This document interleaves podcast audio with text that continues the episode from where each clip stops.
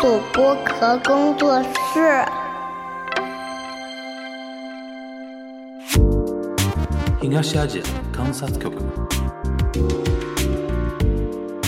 동아시아관찰국 东亚观察局。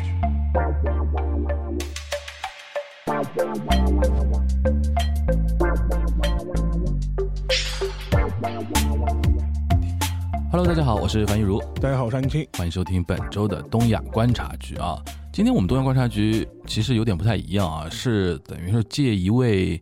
怎么说呢？嗯，我们中国人民的老朋友，他算吧，算了算了算了，中国老朋中国人民老朋友的一个逝世啊，嗯然后开启一个话题。但是大家放心啊，这个老朋友没有那么样的怎么说 o m い，嗯，没有那么沉重啊。其实是一位艺术家来的，是啊，是我们那个等于是日本的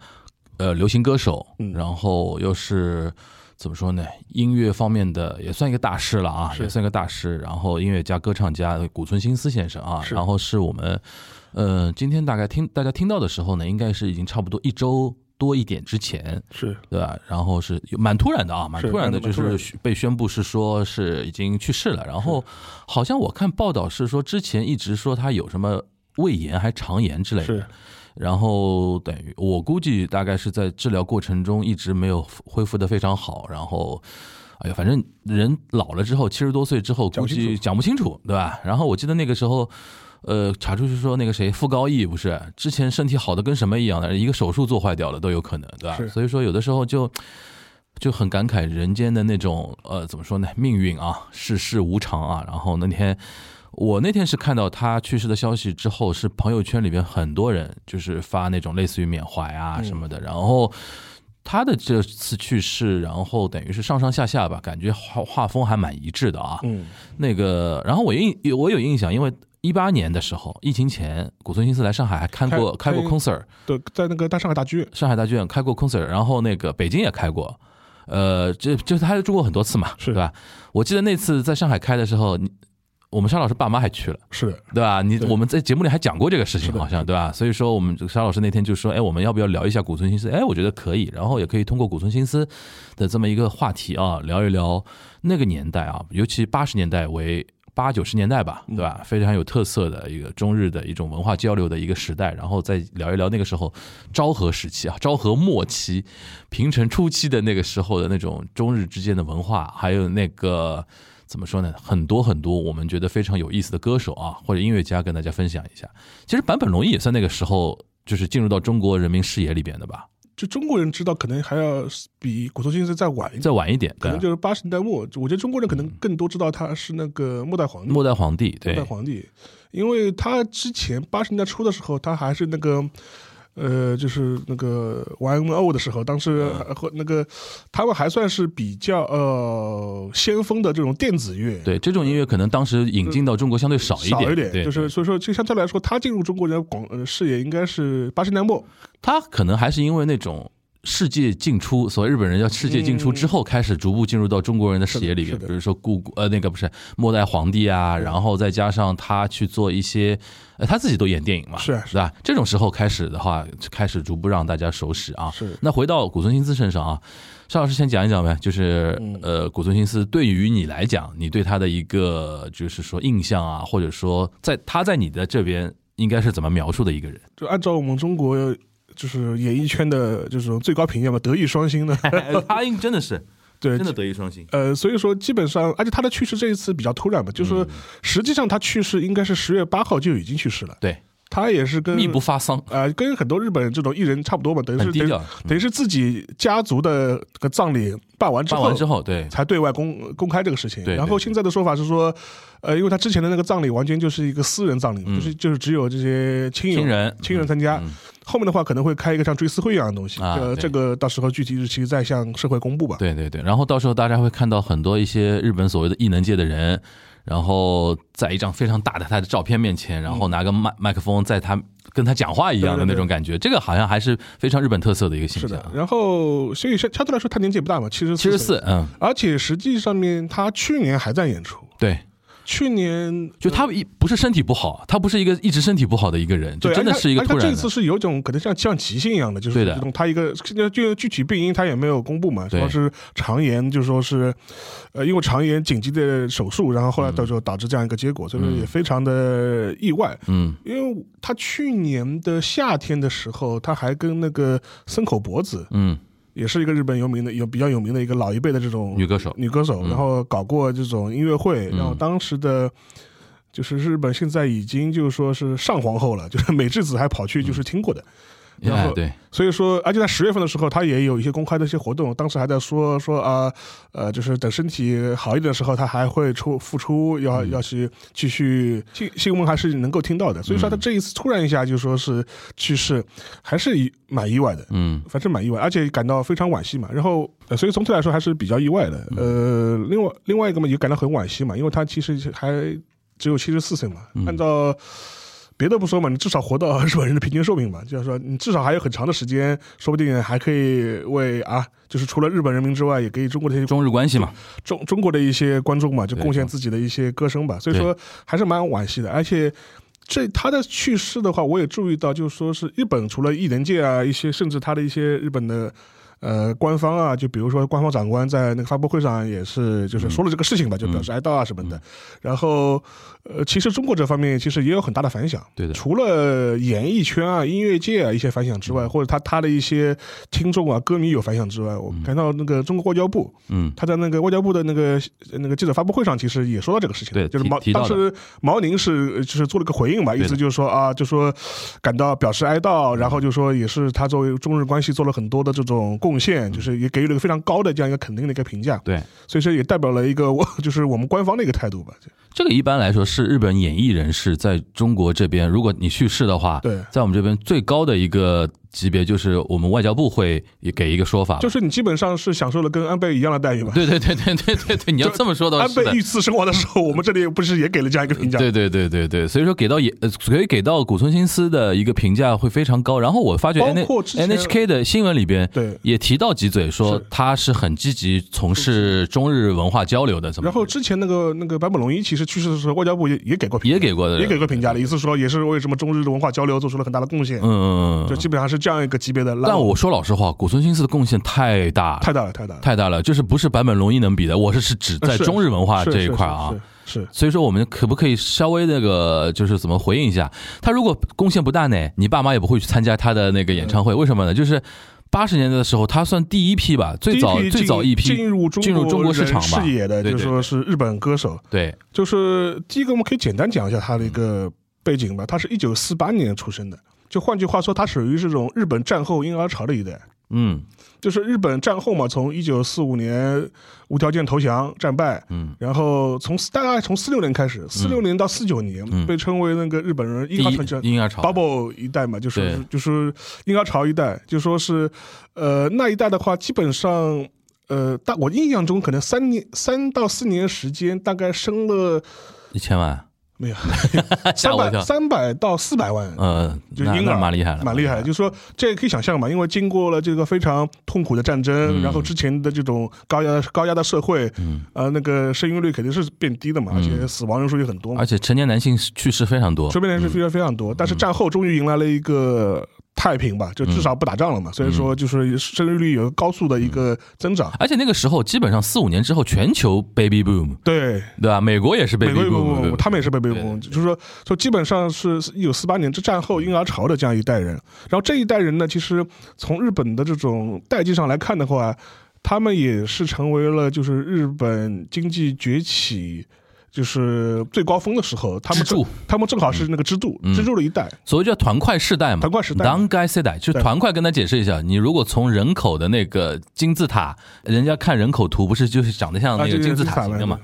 然后呢，你如果看人口那个金字塔那个塔这个柱状图啊是，推移的话，他们那个那代人啊，就是一块儿。对一团就是所谓叫团块世代，他们在人口里边就是顺着那个时间轴一直往前推，推推推推对推对推，就是早年就是 baby boom 的时候，他们那一端就可能是让这个呃人口柱状图呈现一种什么就头大脚轻的那种感觉。是然后随着他们开始进入到那个中年或者说是壮年、盛年的时候，整个呈床那个纺锤形，对这个柱柱状图。现在日本为什么成为金字塔型呢？因为这批人啊老龄化了嘛，老龄化了，要也不最生多了嘛，后面人也不生对，了，后面人也不生，所以说这个叫金字塔型，就这这批人。因为随着时间一直在往前推，所以说当时那个呃芥屋太一嘛，他在写写小说的时候，就把这批这一代人，因为他自己都属于那代人对，他把这代人称为叫团块世代。在日本经济圈里边，或者说日本民生讨论的时候，团块世代是有一个高高度的一个指针意义的，相当于我们现在上海这边，比如说早年我们有什么所谓四零五零人士，嗯对，对吧？现在四零五零十四零五零大概十几二十年前的说法嘛，对现在这批人也开始六零七零了六，零七零人。差不多是这种这种来感觉的嘛。对，所以说、呃、他是这么一个非常有典型意义的战后的这样一代嗯日本人了。然后他是他大阪人的大啊阪人，嗯大阪人。他从小的话，按他自己的说法是说，他小的时候其实对音乐并没有那么的感兴趣，基本上是他到中学以后，嗯才开始就是开始玩音乐。嗯而且玩音乐，他理由其实他他讲的也非常坦率，就是跟很多这种小伙子是一样的，就说是为了招女孩子开开心，就嗯对是招女孩子喜欢，对，就就哎觉得撩姑娘，他嗯就要弹个吉他，就说是对特别帅，就说对对对，这全球一样的，所以说他当时好像就是从从那个时代开始，就说是呃开始做音乐。嗯，然后对他来说比较重要的一点的话，就是在一九七零年的时候，当时他开始组成了一个非常有名的一个民谣组合，叫爱丽丝。爱丽丝对爱丽丝。然后七零年、七一年的时候，当时他们这个组合。呃，其实也是受了很多当时美国的一些民谣歌手的一些影响，就比如说什么 John Bass 啊，什么 Peter Paul Mary 啊，就是类似这种风格的这种民谣式的这种歌曲。日本只要早期的那种乐队，基本上我们要承认一点，受美军啊或者说美国文化的影响是非常强烈的，非常强。烈的对。所以说，在七零年、七一年的时候，他这个爱丽丝就开始结成了，然后也开始在乐坛上就说是崭露头角吧。然后他他走的那个风格是那种。呃，比较清新的这种民谣的这种风格，所以说相对来说的话，就说呃一些音乐又大多都是比较朗朗上口，然后语语调嘛就比较清新，是属于基本上是走这种风格的。你看他早年的时候，呃，他的一个形象。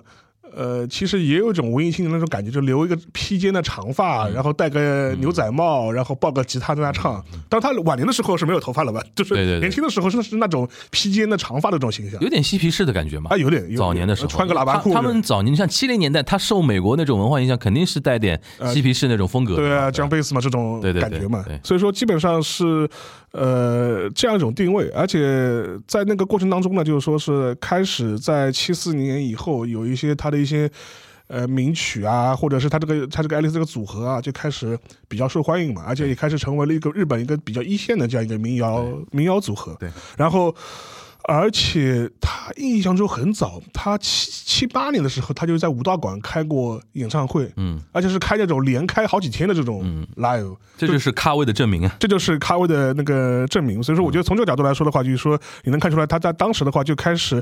呃，不仅是他自己作为爱丽丝的这个组合里面就是开始演唱，他在爱这个爱他那个组合就非常有意思，他那个组合是。呃，两个吉他手，嗯他跟另外一个人，另外一个男生是个是吉他手，那个吉他手现在那个那个名字叫什么？哭正雄啊，吧哭，的正雄对，就是他还在，两个是弹吉他的，嗯，第三个人是弹是敲鼓的，嗯，他说这种呃配置组合在当时的民谣组合里面是非常少见的。就以以前的话，一般一就可能是两个人弹吉他，或者一个人是专门主唱，嗯他们等于是两个这是三个人都可以唱。对，然后两个是吉他，一个是鼓。他为什么就会有这样一个组合？他意思是说，希望能够加入这种比较强烈的节奏感，让给民谣这种感觉就加入一种比较不一样的这种感觉。所以说，也让他能够脱颖而出吧。然后他在七七年、七八年，就是说，嗯，开始也为一些其他的一些日本歌手。写歌，嗯，创作歌曲，他就不光是自己唱了，他开始变成了一个作词作曲人了。现在用现在比较流行的呃说法叫 songwriter，对，对吧？就是唱作人，是对吧？就是有点像那个我们现在李荣浩那 种感觉。 是，然后他他帮他，比如说他帮那个山山口百惠唱，呃，写那过最有歌名的那首。对，咦，塔比达奇哒哒哒哒哒滴哒哒哒。中文说什么就是就一就是好好天天气的出出去玩，玩 对对对对，这一个但是这个歌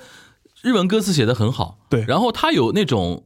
乡愁的那种感觉，对，就是到处去玩嘛，然后最后就啊哈，你红诺多够干的，就是在在日本的不知道某个地方，我跟你相遇邂逅，哦，就是就很文青的那种啊，非感觉，常非常对对文对青。然后就说我基本上，我觉得现在的一些啊喜好上比较偏文文艺的一些朋友，你可以把他的歌七八十年代的歌拿来再听一听，嗯对我觉得还是能够打中你的。就是曲子好听的同时，他写歌词有自己一套的。然后在准备这次话题的时候，当然你说你说那个他的背景资料啊什么的，我们肯定要看一眼。但是我就看了几眼他早年的一些歌词啊什么的，我对感慨那个年代的昭和歌手啊，你比如说包括他，包括中岛美雪，嗯，包括那个很多啊，就是他们有自己创作能力的人，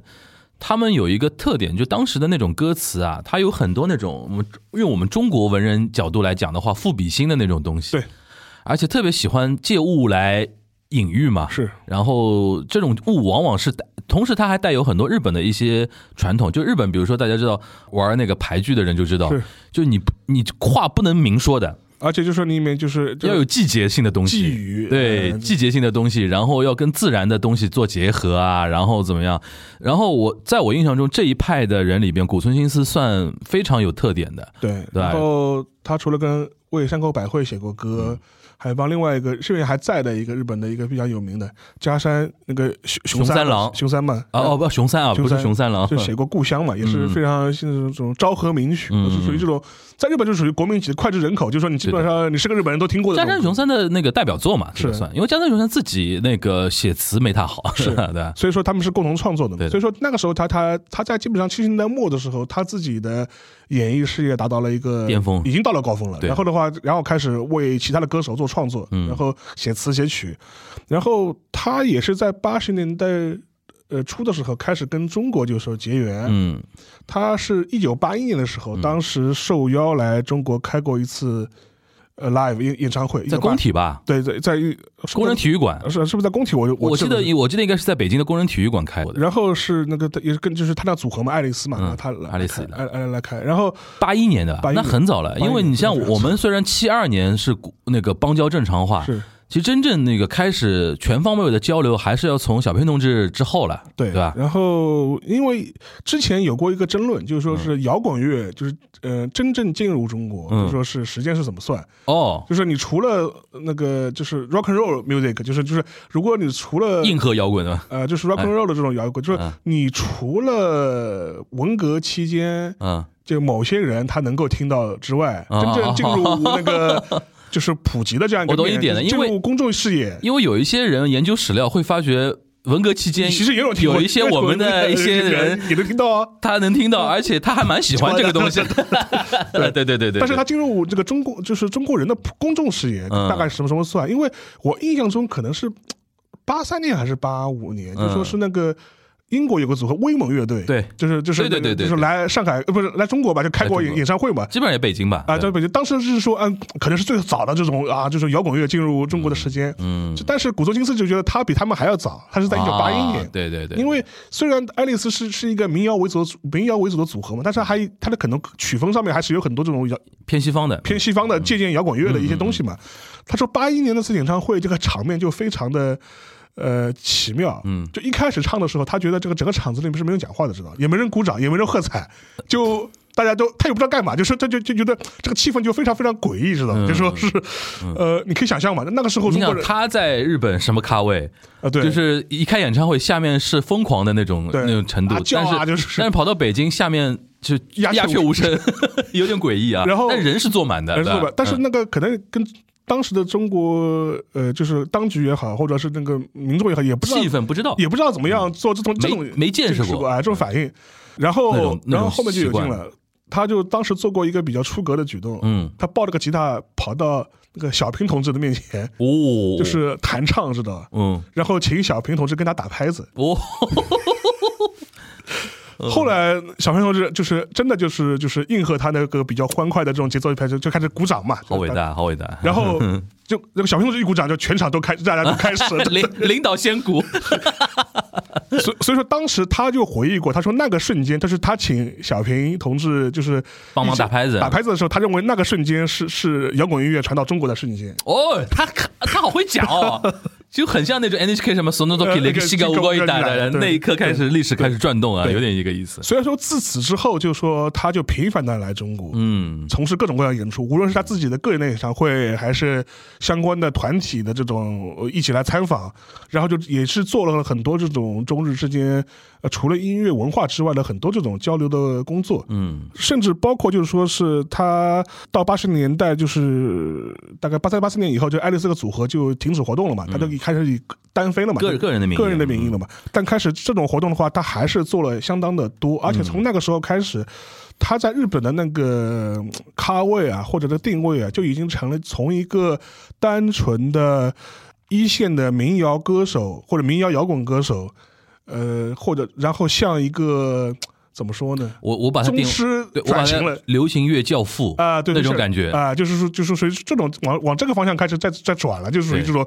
他就说我就是我可能会帮人家写歌啊，或者帮推一些新人啊，他肯定是往这个方面去走了，嗯然后就变成了一个呃，就是说啊，艺术家啊，艺术就已经往这个方向走了。 ，artist 啊，对此就是嗯往开始往这个方向转了。但是在这个期间呢，他跟中国的这种缘分啊，还是很深的。然后当然了，他在一九八一年的时候写了那个最有名的那么呃呃那个斯巴鲁嘛，斯巴鲁，是这个应该我们翻译叫什么？新啊就叫新，对吧？新吧，官方翻法应该是新，应该对是新。然后其实你看那个斯巴鲁，包括一些新吧，就是说他那个歌词里面的很多这种描写的一些场面啊，他会自己有一他自己一个很深的回应嘛，就是就就很多人就觉得他那个斯巴鲁的那个东西就是。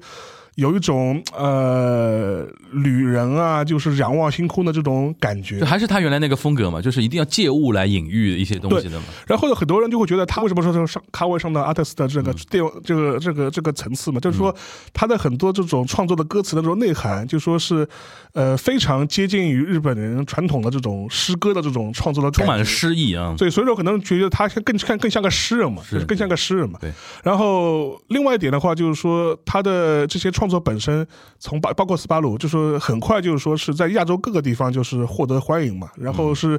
呃成为了一个就是跨越国境的这样一个名曲。嗯因为中国人在八十年代的时候，很多可能就是我们的父母辈，可能都都听过这首歌，对都听过这首歌，对，而且就是也知道古潼新是这么一个人，对所以说，你说像我爸妈，他们对他的印象，可能但就那在那个时候就已经有了，就已经建立起来了。对这，不是一个什么最近这十年二十年才知道有这么好的人物的，对对对就八十年代就是嗯一直知道能有这让么咱们父母辈印象深的人，在那个年代，我觉得歌手是古村新司，演员就是山口百山口惠百跟惠那个三那三浦个友和三浦友和这样，就是高高仓健，高仓健，高仓健啊，高仓健对，就是我爸妈到现在还念叨，你问他知道的日本人是谁，基本上就这几个人逃不掉的，是。对吧？然后那个歌一放，呃，基本上他能哼一哼那种对感觉，对吧？而且古村新司除了他自己的音乐，就是跨越国境啊，就是在包括在中国，包括在一些其他其他地方都是传播很广之外，他自己对中国的这种情感也非常独特。嗯，他自己有过一个回忆，他意思就是说，他经常会脑海中会浮现出一个场景，嗯什么场景呢？就是说是这种绵延起伏的群山，嗯然后非常高的这种深的深不可见的这种非常高的天嗯空，然后天，然后就是一望无际的这种这种怎么像腾格尔一样的烂对 烂的？天，对，就是就一望无际的平原嗯的远方是那种绵延起伏的这种山脉。说老然实后嗯你说他说，嗯然后他自己就说，他说我八十年来到中国之后，我第一个反应说，这不就是我梦中的，就是我想象中的那个地方吗？啊，他所以说他就说我，他说他说我，他就说我我他他也讲过这个话，就是说我可能上辈子就是个中国人，啊所以说我脑子里会一一直有这种印象。虽然我们从来没有去过这种地方，但是孟孟婆汤没喝完，对吧？ 嗯，然后我想说什么？其实讲到这边，可以倒是可以展开一下。就那个年代，八十年代的时候，首先我觉得中日关系当时的那种，呃，它是官方所鼓励的那种交流。我前两天看到一个历史照片，把我给惊呆了，也也不叫惊呆吧，把让我有点有点意外，但是一想想又是情理之中。我看到了一个八十年代我们的一个铁路的一个时刻表的一个像书一样的一个东西，然后下面写的什么铁道出版社，类似于像这种，然后好老的一个一一本书哦，然后它封面和封面转过来那个封底，然后什么前面都是那个什么松下的、三洋的广告，广告对，你想八十年代初期啊，我们的一个铁道的一个一个东西，首先这个东西就很看上去很像日本人 会有兴趣做的一个事情，是是就铁道时刻表就出出这种东西，我都能想象这个东西可能都是会有日本方面的一些所谓的一些专家或者是怎样大家来推动的。然后你不是出的时候你那种没钱嘛，啊，我让日企来赞助啊，对然后来出这种东西，然后这是大家能够接触到的。还有一个就是大量的那种中日之间的文化交流，其实更多的其实是日本的一些文化人到我咱们这边来。对，一方面你说电影开始过来了，对音乐开始过来了，然后你刚刚提到说，其实好像我们之前节目提到的，比如说萨达马萨西这种人，嗯，自己还花钱花钱对《拍什么长江，长江之歌对吧？然后 NHK 在我在我们这边拍敦煌》，，对，然后你刚刚提到说那个他不是做梦做到那种那那那那种感觉嘛，就是原风景，日本人对叫原风景对吧？梦中的原风景。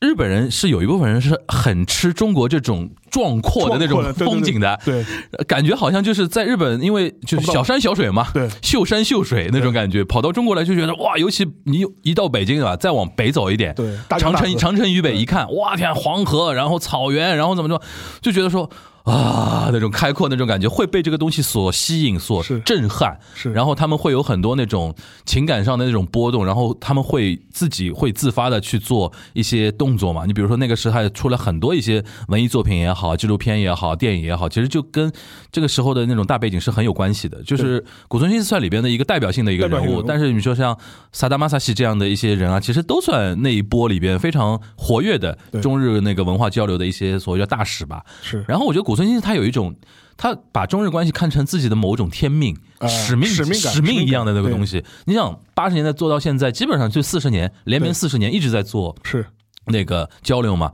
你想，他上海最后一场是一八一年，八年对如果不是因为疫情的话，其实这几年我估计他都会有都会有有有点动作的。对那你从八一年开始算嘛，基本上就是四十年，对连续四十年在给中日关系做贡献。对，而且就是上海世博会二零一零年的时候，嗯他也是跑过来，就说是参加过演唱那个主题曲啊，或者做一些相关的一些活动啊。你都难以想象，一零年世博会开幕式哦，对开幕式演唱会里边是是他有一个 solo 的这个 solo 的地方，地方所有的全场关注他，他唱了斯巴鲁。斯巴鲁对然后是用日文演唱的。对，那天我看弹幕上还有人就是那个怀念他的时候，有一条弹幕他说都难以想象十几年前有一个日本歌手能在中国的一个最大的一个舞舞台台上唱一首日文歌曲，是对吧？你就是时光荏苒那种感觉。对然后而且他在世博会里边，他不是单纯的就是一个歌手就结束，他是是日本馆大使吧？好像大使，就是他在那六个月里边，半年的世博会期间，就频繁频繁到上海来。对然后只要是日本馆有什么大的动作，或者说世博会本身有什么大的动作，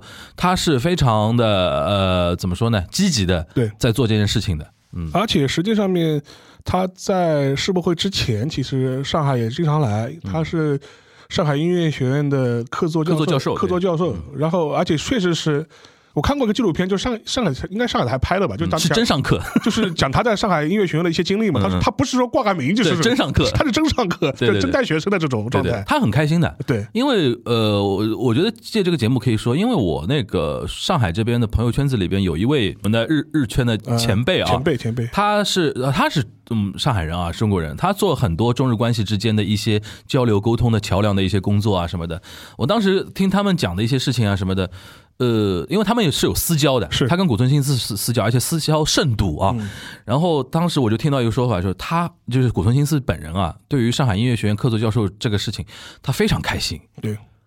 就不是说那种啊，你们给我个荣誉，荣誉然后我就接受一下啊对，对而是说他真的觉得说他有一个非常好的抓手，可以做一些事情所谓的呃怎么年轻人的工作啊，草根的一些交流啊什么，他非常开心的，而且非常积极在做这件事情。是，甚至还帮那个毛宁做过他的专辑，嗯，就是以这这种制制另一个毛宁，歌手毛宁歌手啊毛，宁因为我刚才我们提到过那个外交部的发言人讲，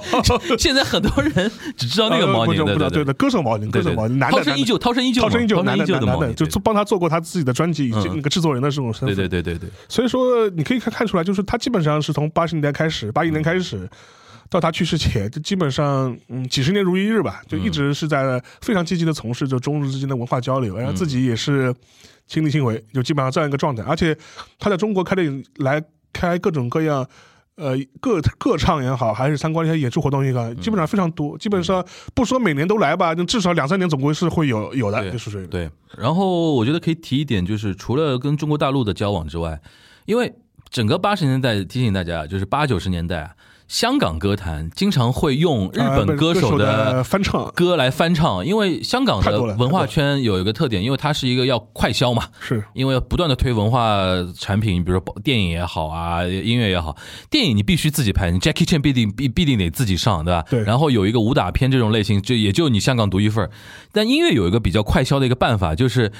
你那个、呃当时主要是日本嘛，因为你比如说太欧美的那种音乐风格，可能香港人也不太吃，但日本那种音乐风格，就当时就香港人也特别吃那种。当时因为日本也进入到某一种就是说大师层出不穷的那种年代，然后流行音乐非常壮盛的时候，所以说当时香港音乐圈就拿来主义嘛，是曲子拿来，我这边让什么黄沾啊，让谁啊嗯就是去补个词就是，就就对直接唱了。濮存濮存新司有很多歌是被翻唱的，然后有一首歌其实是他跟张国荣的一个缘分，嗯所以说他在一八年，他跟张国荣关系很好，是就是八九十年代就认识人，因为张国荣唱他的那个歌嘛，对对吧？然后从那个时候缘分非常的呃浓厚，然后。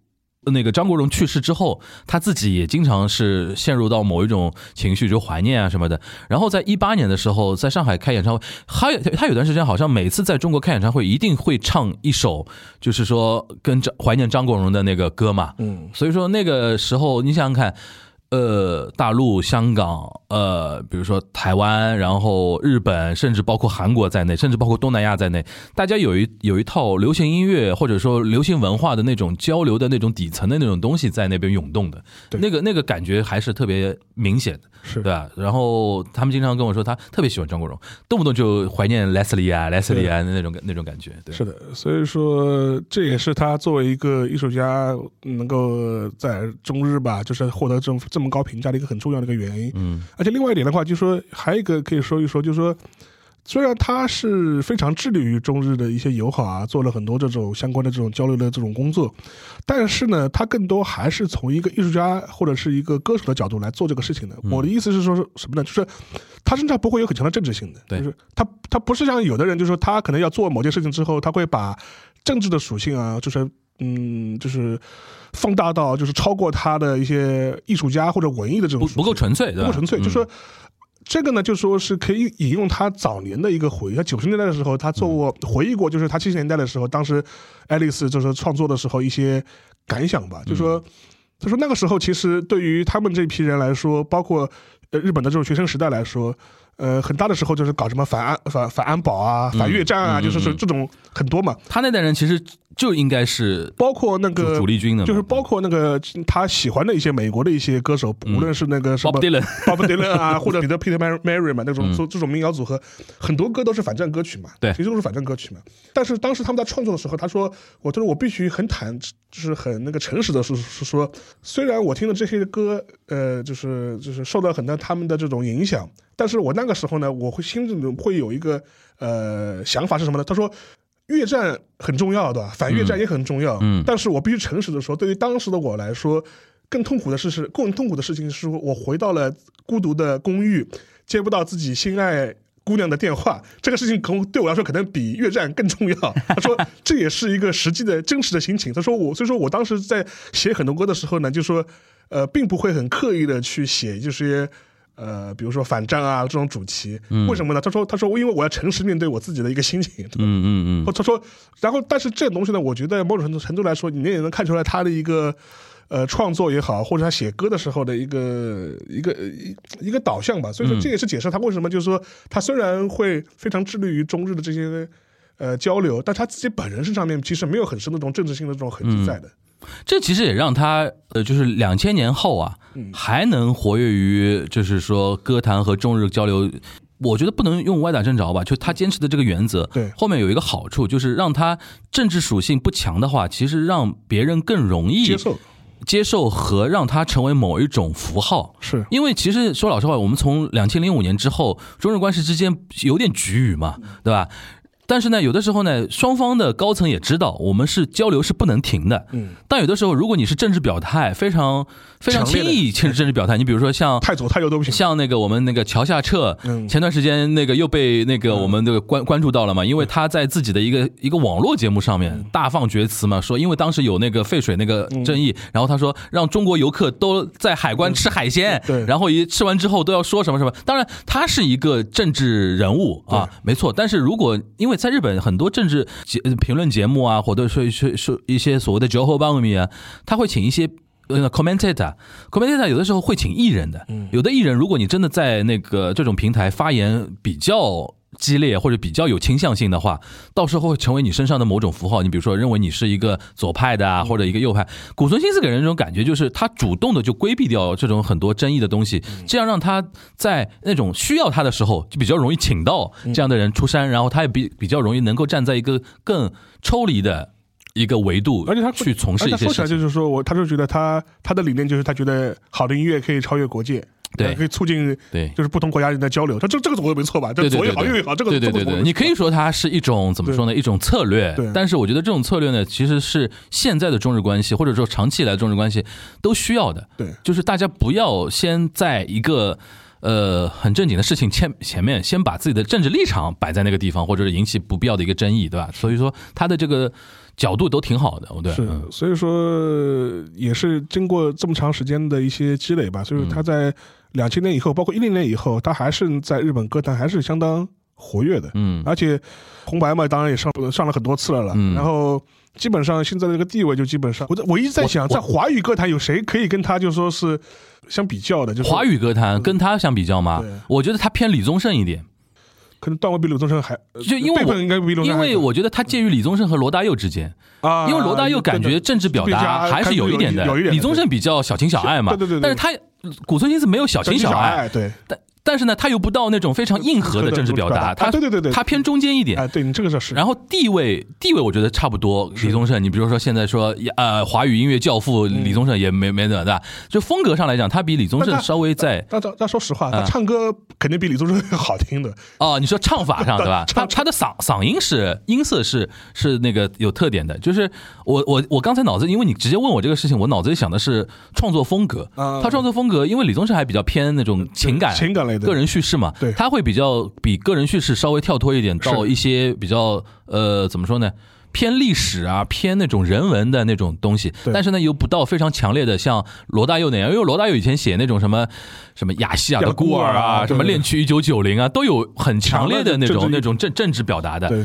所以说，我觉得介于罗大佑和李宗盛之间。是然后，我觉得除了刚才那个沙老师讲到《新》那首歌啊，《新》，呃我觉得今天我们这期节目我会放很多一些呃背景音乐，或者说给大家对赏析的部分，可以介绍一点他的一些歌，比如说刚才你提到这么呃，就是加呃加山雄三的那个故乡故乡，对哦吧？还有一个很很有名的，就是那个啊，这个是是故乡啊，就是哦，对，是故乡呀，对啊就是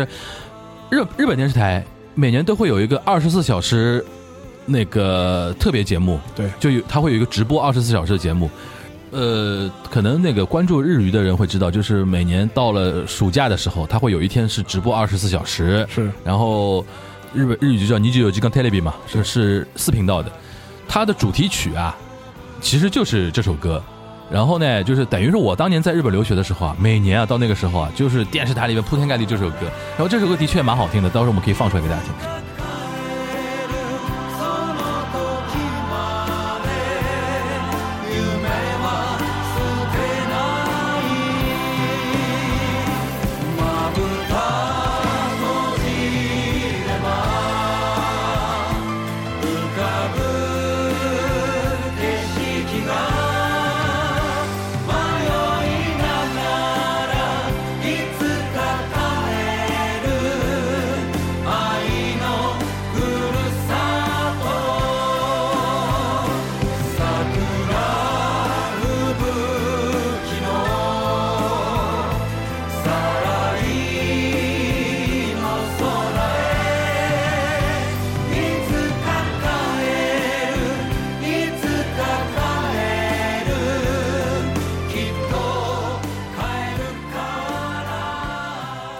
还有一首歌，其实大家那个可能比较意外，但是我觉得沙老师大概比较意外。年轻人可能知道我的点在哪里。你知道现在在 B 站上面，古村新司有一首歌，其实会比我们认知中的什么心啊、故乡啊更有名。你知道是哪首歌？在在 B 站那个圈层里边，啊嗯就是《风姿花传》，你都没听到过这首歌的吧？我应该有印象，但我就为什么？这是《三国志》动画片的主题曲。哦，对对对，九十九 Who she cut in？呃，九二九三年的时九候，二九三年的时候，因为现在你知道，在 B 站上面这种老古早的那种动画片被被挖出来的，而且它算制作很精良啊的，是是是，对吧？是横山光辉那一套嘛，衡山对吧光辉，？衡山光辉，你想那那个，我很建议大家去看一看啊，那种审美，然后那种叙事，就非常像呃中国人会做出来的那种那种质感的那种东西，嗯然后里边再有这首歌《风姿花传》呃，《风姿花》应该怎么叫《风姿花传》花吧，啊卡戴玛对吧？卡戴《风姿花传》的这首歌的世界观，大家就可以感受一下是，就很像我们那个《三国演义》那时候主，就是那个滚滚长长江江东逝水，就很有那种历史的那种，呃，怎么说沧桑感，包括种那东西个，其实就是因为《滚滚长江东逝水》嘛，它毕竟是那个原来古词填曲嘛，嗯，然后它应该就是，其实包括当年老的《三国演义》那个那个片尾曲，就是毛阿敏唱的《嗯烈士的天空》嘛，黯淡了刀光剑，有点这个哎意思，有点这个意思的，有点有点这个意思意思有点这个意思的，对，就是说，一方面历史是很厚重的，是是很沉重的，沉重的然后也是风呃弥弥弥漫了风沙的，但同时你看他用花哈娜，汉娜对，就是欧哈娜这这种形象又去。点缀它，就会显得这个这个东西就很很浪漫，很美妙那种感觉。那那首歌就是现在可能在 B 站上面，大家可能一一提起它，因为我那天看到那个古村新司去世的新闻，就是日本报道的新闻，在 B 站上有人把它转译啊什么的，我看到很多评论区里边很多人就提到说，我我相信是年轻世代的人是提到说那个风姿化妆，因为照理说九二九三年的一首歌现在被挖出来，而且也不是他。在日本的那个最有名的那个最有名的一首歌的话，其实就会有它的一些特点。哦，我说哦，原来是因为《三三国志》的那个那个动画片，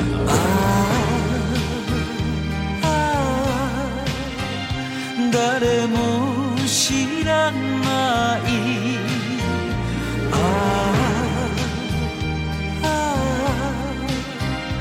明日散る花さえも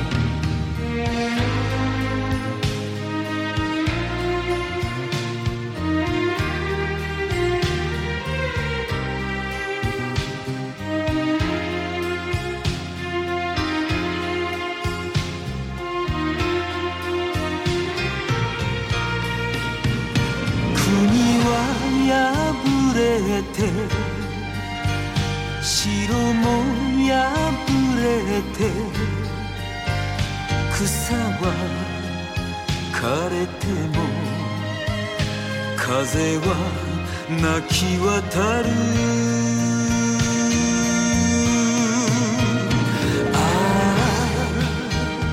あああ誰も知らないああああ風のその姿をああああ花が伝える而且还有一个地位嘛，再再补充一个信息吧，就是讲到那个红那个红白歌合战嘛，嗯，我猜今年年底啊，呃，肯定是有大量应该会有一个 corner 来纪念他的。我想啊，啊就是百分之百他百的分他的 melody melody，对呃对，肯就定是金曲串烧，然后对怀念会记住古村新司，因为日本人是不太。拒抗拒说在红白这种场合面去怀念怀世故世人的，故对吧人的，对吧中国人忌讳的，这中国人比较忌讳，过年过节不要聊这个了，对吧？？就是日本人还反而会觉得说这是一个非常好的一个契对对对对对纪机，念契机。嗯然后他红白出战过十九次，嗯 算很多，算非很多。常 非常多了。就是啊作为一个流行歌手来说，而且这是很很难得了而。且二零一一零年以后，应该是他自己主动就说是不上了，就是就是你要上也可以上，但是我就给年轻人让路了。嗯，对，十九次，嗯，当中十六次是他以个人名义上的，当另外三次是那个 Alex 那个 Alex，嗯 Alex 的名字，但那也很吓人了，就是说，嗯对对对而且他最后一次上就是零九年，嗯零九年，但是我们可以讲讲，就是说是红白的舞那个舞台上面，嗯， 斯巴鲁唱过五次，因为那首歌特别适合大场面的那 啊，种，对吧？对，嗯所以说这个就能看出他的一个相关的一个地位嘛，而且实际上面他的最后一次在红白上唱斯巴鲁是二零零二年，嗯，为为什么要单独拉拉出来讲呢？因为红白我们都知道是红白对抗嘛，对，当时他的对战歌手是谁？嗯， 中岛美 雪。这也是属于中，这也是属于绝唱性的，就是后哦，就是他们两个面后面人。也不他也不来了，中岛美雪也不也也不来跟你们玩了嘛，就是对对对对，哎而而且很巧，因为我一开始不是 Q 掉说中岛美雪他们的那创作对风格有点有点接近嘛，就是中岛美雪也是属于那种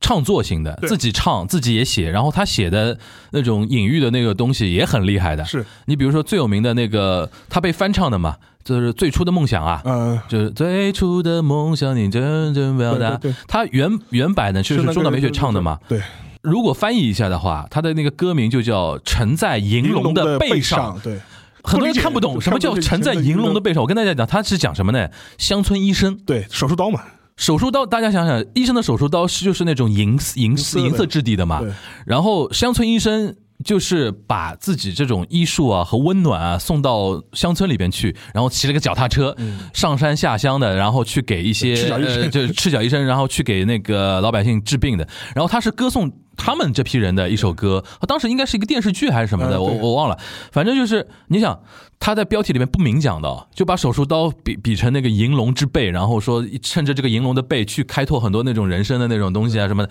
你想那那种意象。然后我还有一个印象就是几年前 NHK 那个晨间剧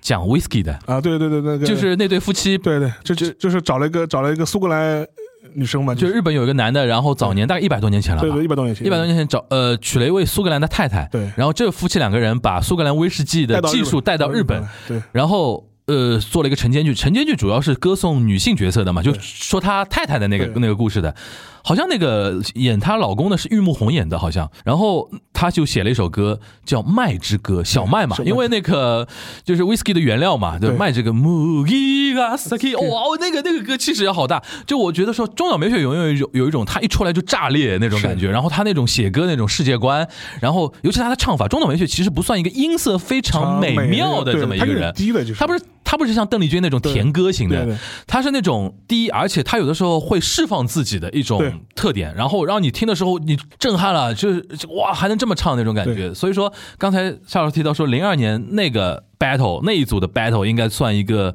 历史画面了，历史对吧画历史画面的，所以说这也是看想起来也非常唏嘘嘛。嗯本来就觉得说不定他再也在看不到。他晚年是说不定还会再在红白上就亮个相或者出个出嗯出个面，就属于这种。但哎，你如果这么说的话，今年会不会中岛美雪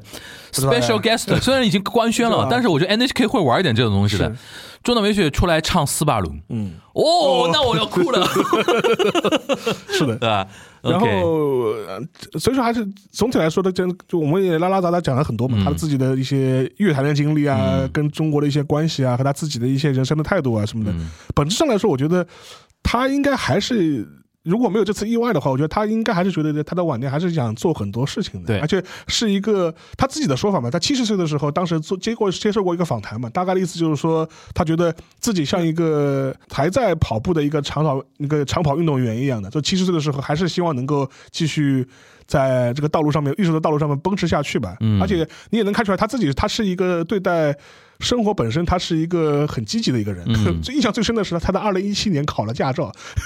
六十八岁啊，六十八岁啊。就换句话说，实际上他不是一个就是说觉得自己是已经退休了养老的他这样一直给我感觉很活力充沛啊，的对，一个人呀。然对然后就说，另外也还有一点的话，就是说我看了一些，就是说因为我们之前讲德语双馨嘛，德语双馨除了他自己就是说促进。呃，中日的一些文化交流之外，他还很，他这个人就是有一些很小的细节能够体现出来。就是他过世之后，我看到那个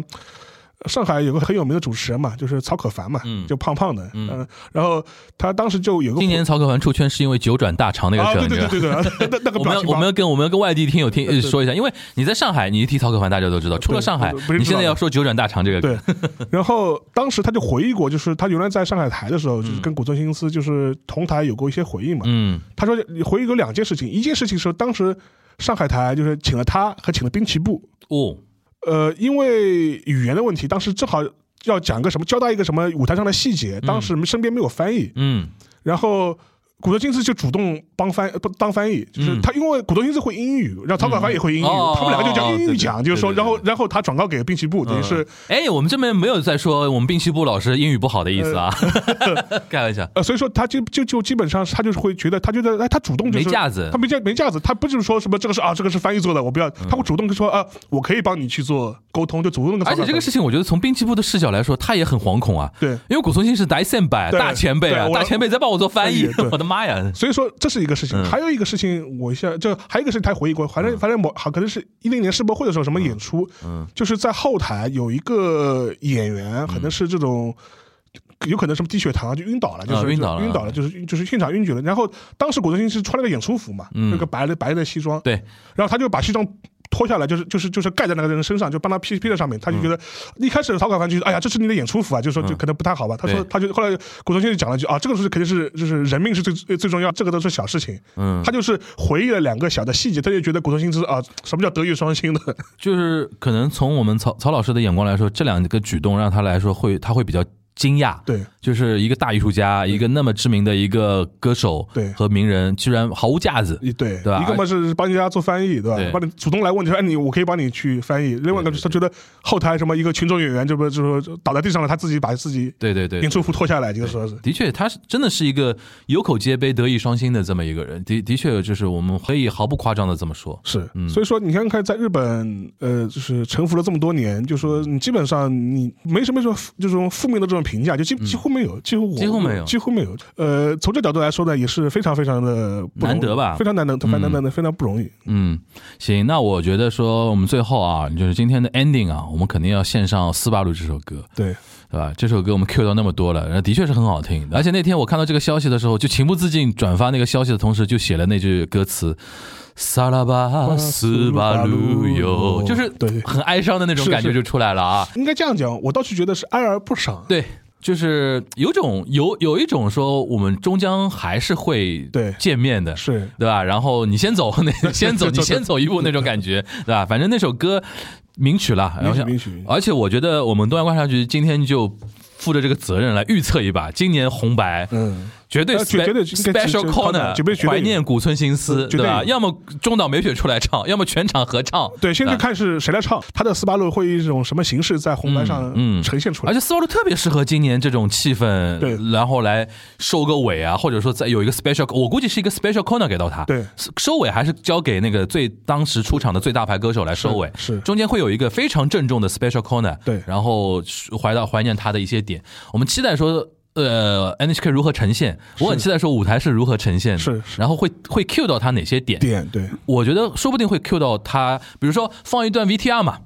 把很多他的一些历史画面啊啊什甚么至放一放，甚至甚至把 cue 到一些中日交流的一些画面。呃，甚至比如说他原来跟他的一些伙伴嘛，就比如说爱那丽种丝，爱丽丝的一些伙伴，库内正雄啊，就是那个什么哦，就请呃到请到现请场的，到现场嘛嗯，加上熊熊熊三嘛，就说请到现场现场。哦，啊，这个我觉得是我完全可以想合象，理合理合理完完全可以想象的，合理合理完全合可以理想合理象合的。理，好吧，嗯行，那我们就期待说今年，因为因为也也不远了嘛，也就对两个月时间，是基本上大家就能看到那个今年的红白了啊。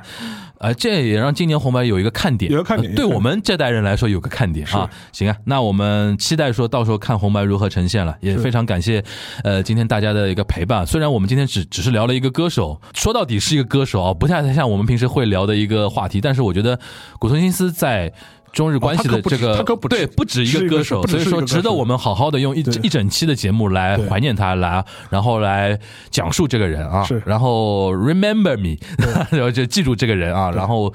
就是怎么说呢？前人栽树，后人乘凉。我们现在有现在的这种东西，而且我觉得都是都是前人的而功且劳最了。后就是，尤其这两年，我觉得，呃，当然，我觉得可能是我们这辈人就是年龄到了，年龄就会到了对就会觉得都原走的差不多了。原来记记记忆中特别熟悉的这些人，就慢慢慢慢慢开始在你的生命中消失了，就是嗯对对对对从，你会把前一阵吧，白尾龙一也是，对我有我上上次昨天那个哦不是前两天发的那个呃古村新司那个事情嘛，嗯那个日坛的李叔李志明就在我下面说，我们已经开始到了一根一根开始点蜡烛的年代了啊是是，是真的真的开始到了这种是感觉了。行行，呃，最后我们用斯巴鲁这首歌来 ending 一下嗯啊，希望大家我可能会尽量用完整的一个篇幅对是大家来欣赏一下这首名曲，好吧？那我们今天这一期的东亚观察局就到这边了，大家拜拜。せめてひそやかにこの身を照らせよ我は行く青白き頬のままで我は行くさらばすばるよ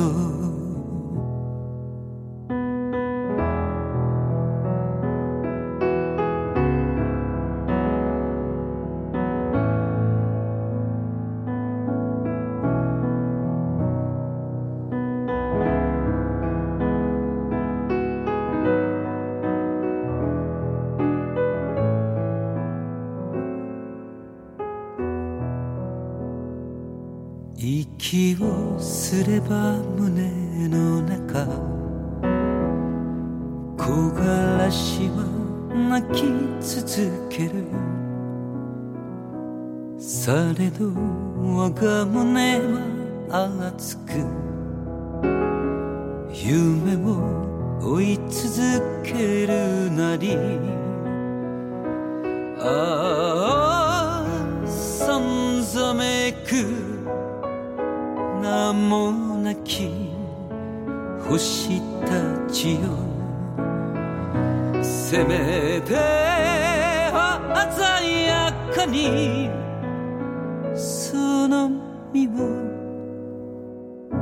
追われよ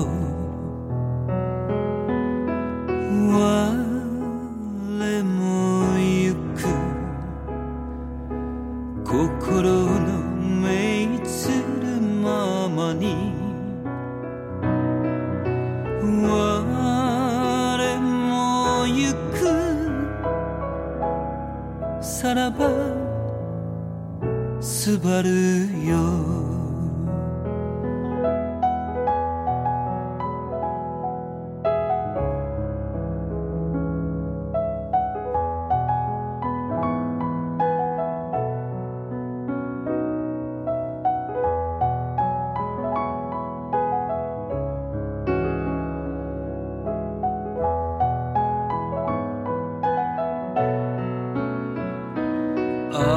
ああいつの日か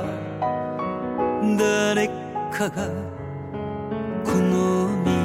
をああいつの日か誰かがこの道を